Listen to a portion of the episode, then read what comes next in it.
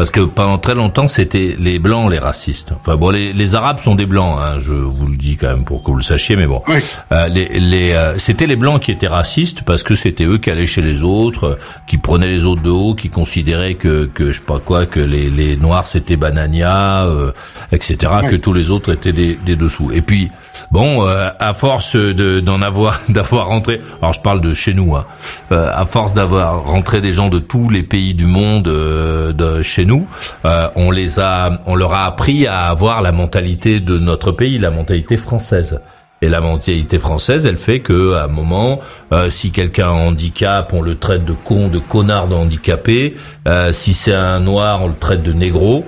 Et on n'avait pas l'habitude d'entendre des gens dire des choses à des, à des blancs.